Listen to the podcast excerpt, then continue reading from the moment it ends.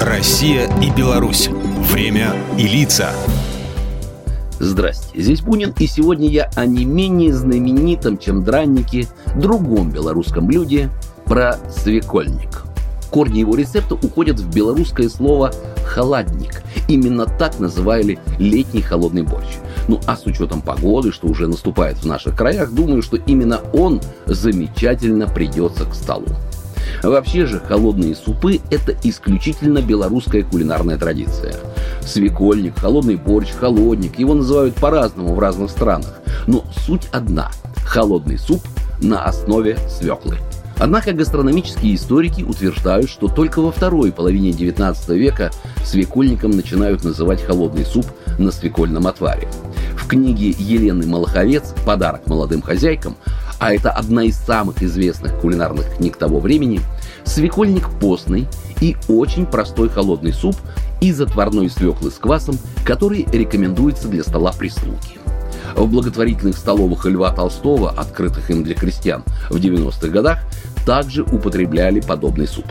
В кулинарных сборниках того времени под этим названием встречаются и более изысканные рецепты холодных супов из свеклы или ее ботвы, имеющие в составе рыбу или даже раков. Позже именно гарнир станет стойким отличием свекольника от свекольной ботвиньи. Если ботвинью готовят с рыбой, то свекольник едят зеленым луком, огурцами и отварными яйцами. Справедливости ради стоит отметить, что в 20 веке в кулинарных книгах появляются рецепты горячего свекольника. Это овощные супы из корнеплода свеклы, которые готовятся с добавлением других овощей, а также уксуса или лимонного сока.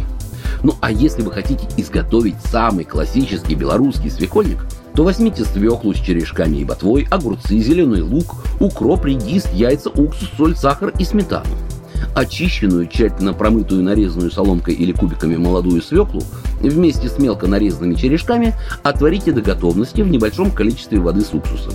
Минут за 10 до конца варки добавьте немного нарезанной молодой свекольной ботвы, посолите, а затем охлаждайте. Свежие огурцы вымойте, очистите от кожуры и нарежьте кубиками. Зеленый лук, укроп, редис переберите, промойте и тоже нарежьте по отдельности.